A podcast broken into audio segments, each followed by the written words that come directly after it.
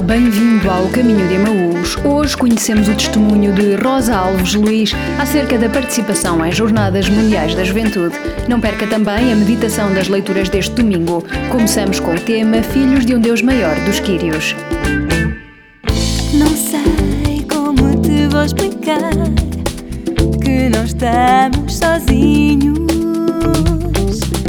Não estou a falar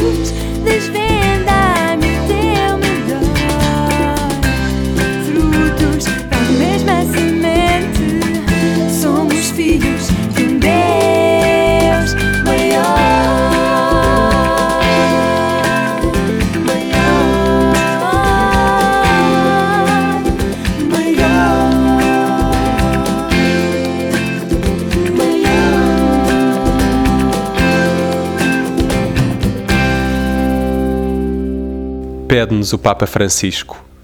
Possamos, com Maria, ser sinal e sacramento da misericórdia de Deus, que perdoa sempre, perdoa tudo.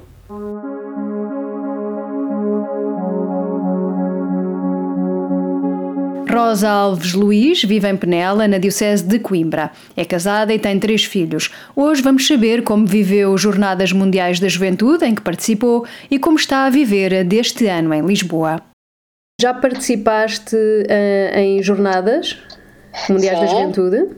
Participei em duas: Roma 2000 e Colónia 2005. Porquê que decidiste ir e como é que foi eh, o processo de preparação? Provavelmente a primeira noção de Jornada Mundial da Juventude que eu terei tido, ou pelo menos eu me lembro, é a de França. Eu já estudava em Coimbra, não se proporcionou na altura, fiquei depois logo com o bichinho para a próxima. Pronto, depois eh, em 2000 comecei então, eh, portanto, eu estava ligada à Pastoral Juvenil na cidade onde estudava, em Coimbra, eh, e pronto, e começaram, começou-se a fazer encontros de, de preparação e, e foi um bocadinho assim, e na mesma linha para depois para a Colónia. Pronto, depois em Colónia eu já estava eh, por dentro daquilo que é o esquema da jornada e daquilo que, que que se vive e que é esperado do- do- de uma jornada. Sim. Como é, que, como Sim. é que foi feita a preparação para irem? Ou seja, tiveram algum tempo de preparação antes? O que é que faziam? A preparação resume-se a eh, encontros, eu agora não sei especificar se eram mensais, se é- mas, portanto, vários encontros ao longo do ano que depois foram encurtados, nos, portanto, eram mais periódicos à medida que a jornada se aproximava, não é? Eram encontros na cidade, em Coimbra, porque nós estamos a falar da Diocese de Coimbra, e iam participantes de toda a Diocese. Deslocávamos-nos a Coimbra, tínhamos preparação, tínhamos encontros de dia inteiro para rentabilizar também a deslocação das pessoas, e essa preparação envolvia a parte espiritual, portanto, eh, porque nós temos que ter consciência que ca- nós apanhamos, eh, a jornada é aberta a toda a gente, portanto, tem que ser feito também um bocadinho de catequese e de explicação daquilo que se vive e que é uma jornada, não é? Eh, portanto, havia uma. eh, Havia uma preparação mais espiritual eh, e mais ligada à temática da jornada em si e daquilo para que foram sonhadas as jornadas eh, pelo Papa João Paulo II e depois havia também muito, que é super importante a meu ver, uma preparação prática. Ou seja, como a jornada é um encontro mundial, tu tens que ir eh, consciente, embora a primeira vez que vás é difícil de imaginar o que é, mas tens de ir consciente de um encontro com milhões de pessoas. Isso, a nível prático, mexe com tudo. Eh, do género, quando eu digo tudo é tens vontade de ir à casa de banho, pois não vais conseguir ir na próxima meia hora, não é? E tens que estar eh, mentalizada e preparada para isto, pronto. Eh, quem dá este exemplo dá outros, não é? Eh, pronto, ou seja, os encontros foram sempre a nível de preparação eh, mais, eu diria teológica, mas não é teológica, mais de, de catequese, não é? E depois também muita preparação prática para também estarmos prontos para aquilo que. Que possamos eh, contar. Mesmo uma, uma questão muito importante, e nós tivemos algumas situações de doença, eh, porque é no verão, é muito fácil apanhar esses problemas gástricos, pronto, eh, muito despertar as pessoas para isto, para temos que também estar bem preparados fisicamente, vai implicar eh, um grande cansaço físico, eh, dormirmos pouco, vai implicar uma mudança de alimentação. Portanto, há aqui uma preparação espiritual e uma preparação não direi física, mas prática, que foi extremamente eh, importante. E depois, como é, que, como é que a Rosa viveu estas duas jornadas, não é? Chegada lá, como Sim. é que, como é que foi eh, ter esse embate inicial na, na primeira, não é? De Roma, e, como- e como, é que foi, como é que foi viver esta experiência? Claro, claro que a de Roma eh, é a primeira, eh, é a surpresa, não é? Portanto, nas duas eu fiz aquilo que se chama a pré-jornada. Portanto, nós eh, fui sempre integrada na Diocese de Coimbra e fizemos sempre eh, uma semana numa, eh, numa comunidade, portanto, numa paróquia longe, neste caso longe de Roma e depois longe de Colónia. Como é que é esta, bom, como é que é sentir isto e Posso falar um bocadinho mais de, de Roma. Nós em Roma ficámos numa, numa diocese que é Cremona, eh, que eu agora não sei dizer se é norte, se é sul, não me lembro já, mas sei que era longe de Roma. Pronto, e depois em Cremona estávamos divididos em famílias. Eu fui acolhida por uma família muito interessante e logo aí eu acho que começa.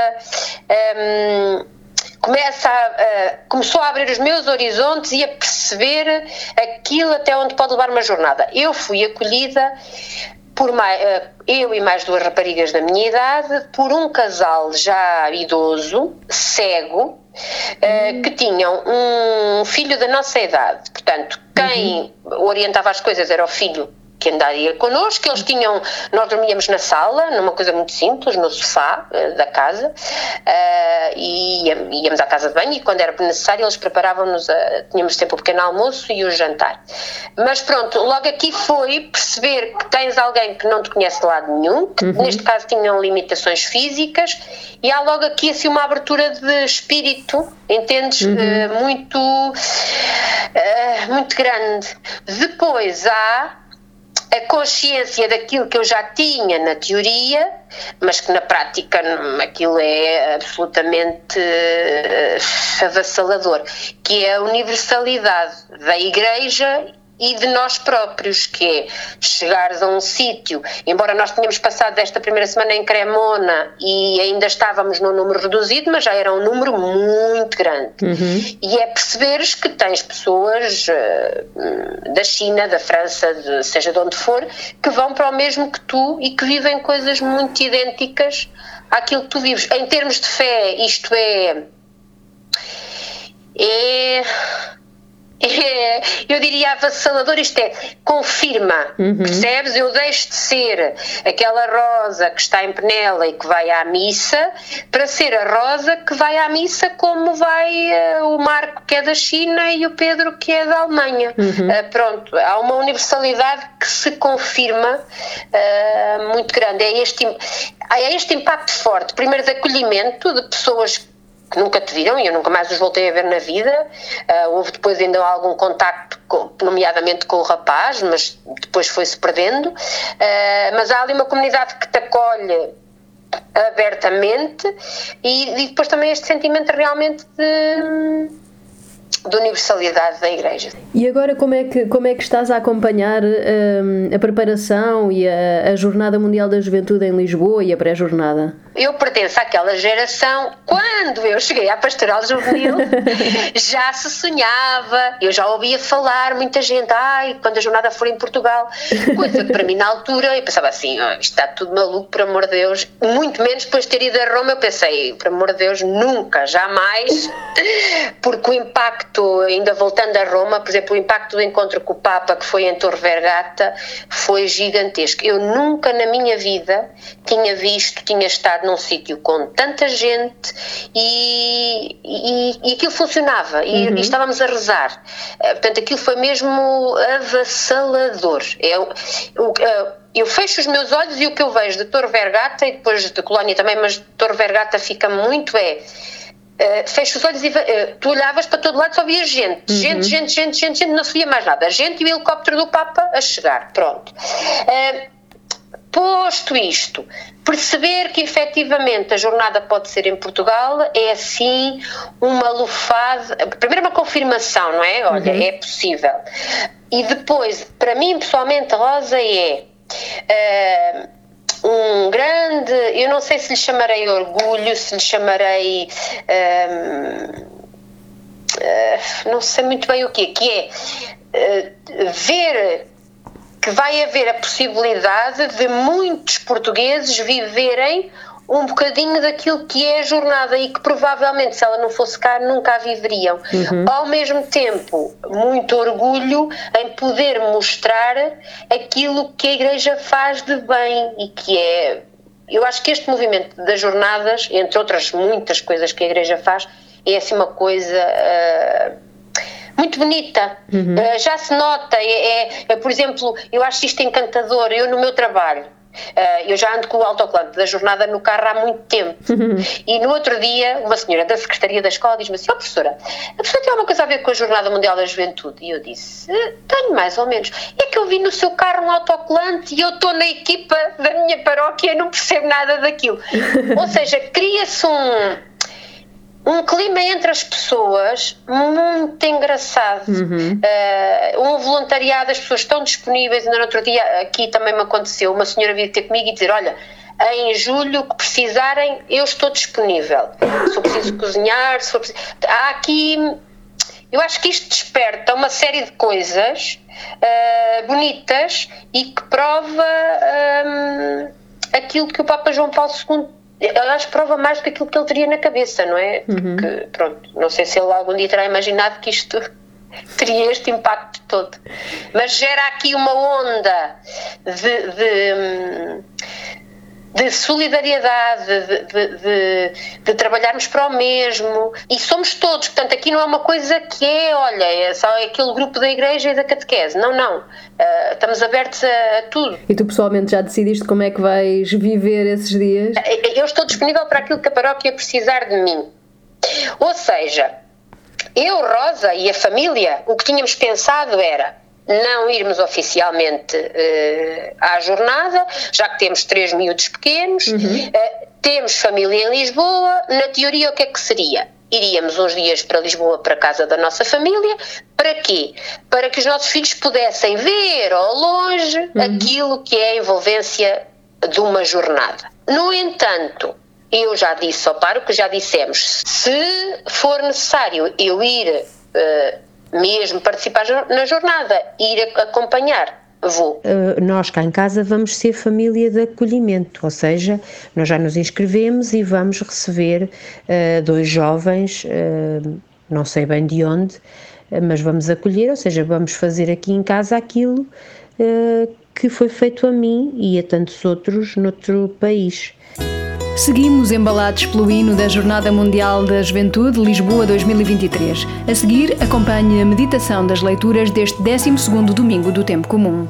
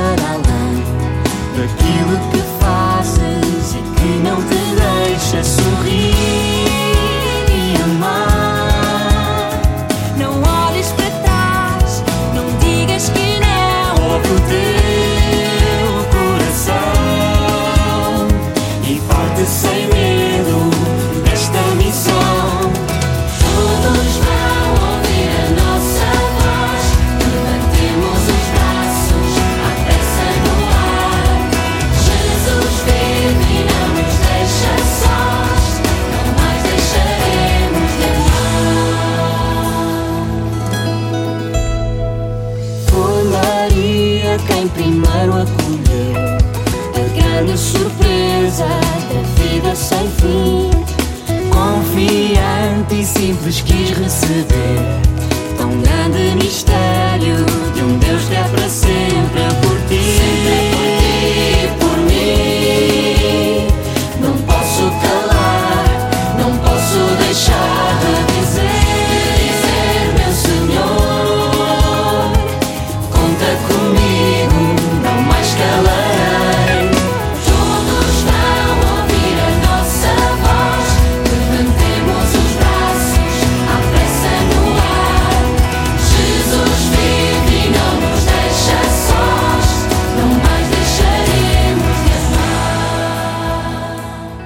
Rezou assim o Papa Francisco em Fátima: Senhor, a única possibilidade de exaltação que tenho é que a vossa mãe me pegue ao colo, me cubra com o seu manto e me ponha junto do vosso coração.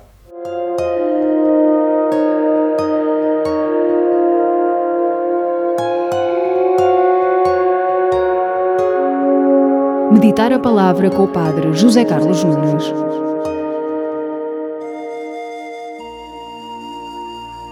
Bem-vindos ao Meditar a Palavra. Neste 12 domingo do tempo comum, Jesus tem uma frase chave no Evangelho, a qual eu desejo partilhar e meditar convosco. Não tenhais medo. Encontramos muitas pessoas com medo, muitas vezes até nós estamos cheios de medo. A criança tem medo do escuro e das pessoas que gritam com ela.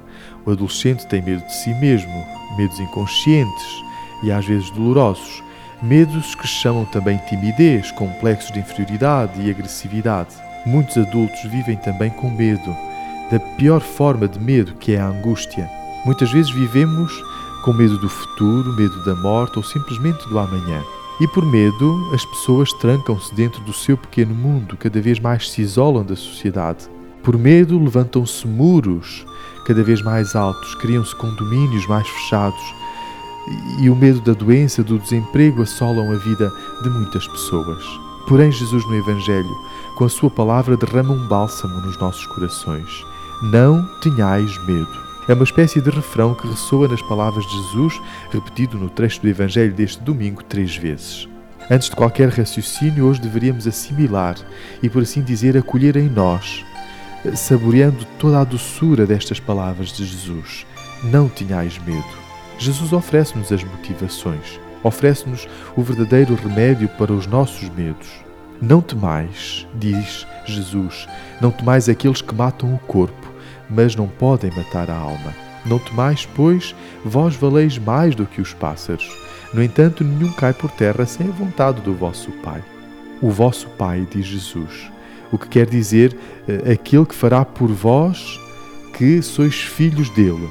A revelação da paternidade de Deus e a revelação de uma vida além da morte asseguram, portanto, o convite de Jesus. Todo medo em Jesus é redimensionado no momento em que traça e revela um plano da vida humana, o plano mais verdadeiro e mais pessoal do ser humano, em que nada o pode prejudicar, nem quem o mata. Vós podeis nos matar, mas não podeis nos prejudicar, exclama, dirigindo-se aos perseguidores, o mártir São Justino nos primeiros dias da Igreja.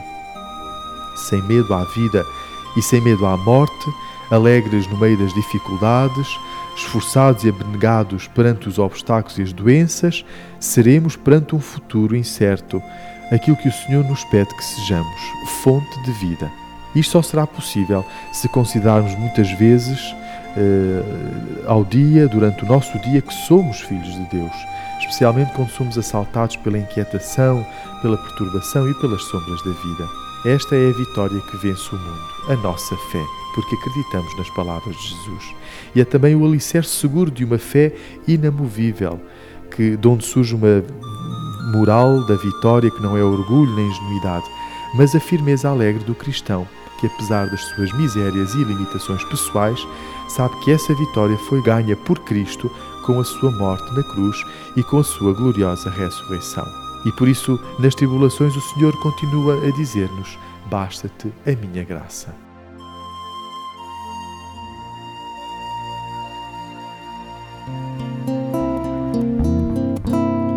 Senhor é meu pastor, sei que nada temerei. Ele guia o meu andar, sem medo avançarei. O Senhor é meu pastor, sei que nada temerei. Guia o meu andar, sem medo avançarei.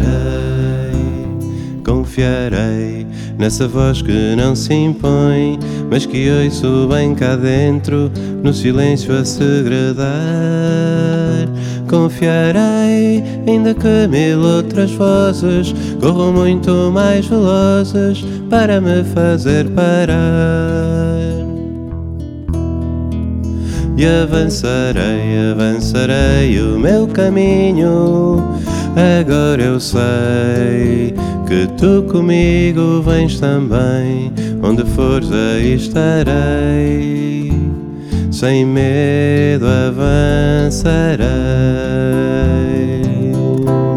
O Senhor é meu pastor, sei que nada temerei.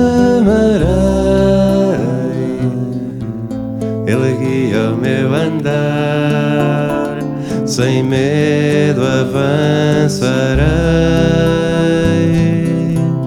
O Senhor é meu pastor, sei que nada temerei. Ele guia o meu andar, sem medo avançarei. Confiarei na tua mão que não me prende, mas que aceita cada passo do caminho que eu fizer. confiarei, ainda que o dia escureça. Não há mal que me aconteça se contigo eu estiver. E avançarei, avançarei o meu caminho. Agora eu sei que tu comigo vens também. Onde fores, aí estarei. Sem medo avançarei. O Senhor é meu pastor, sei que nada temerei. Ele guia o meu andar, sem medo avançarei.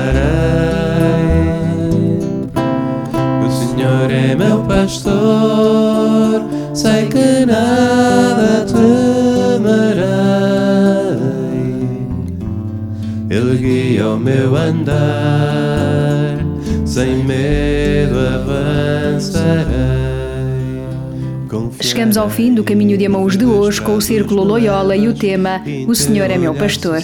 Esperamos que tenha gostado de estar connosco. Lembre-se, pode ouvir-nos de novo nas plataformas de podcast, basta procurar por Caminho de Amaús. E assim nos despedimos. É sempre um gosto estar consigo. Voltamos a encontrar-nos daqui a oito dias. Até lá, tenha uma ótima semana. E avançarei, avançarei o meu caminho. Agora eu sei que tu comigo vens também. Onde fores, aí estarei. Sem medo avançarei. O Senhor é meu pastor, sei que nada temerei. Ele guia o meu andar, sem medo avançarei. É meu pastor, sei que nada temerei.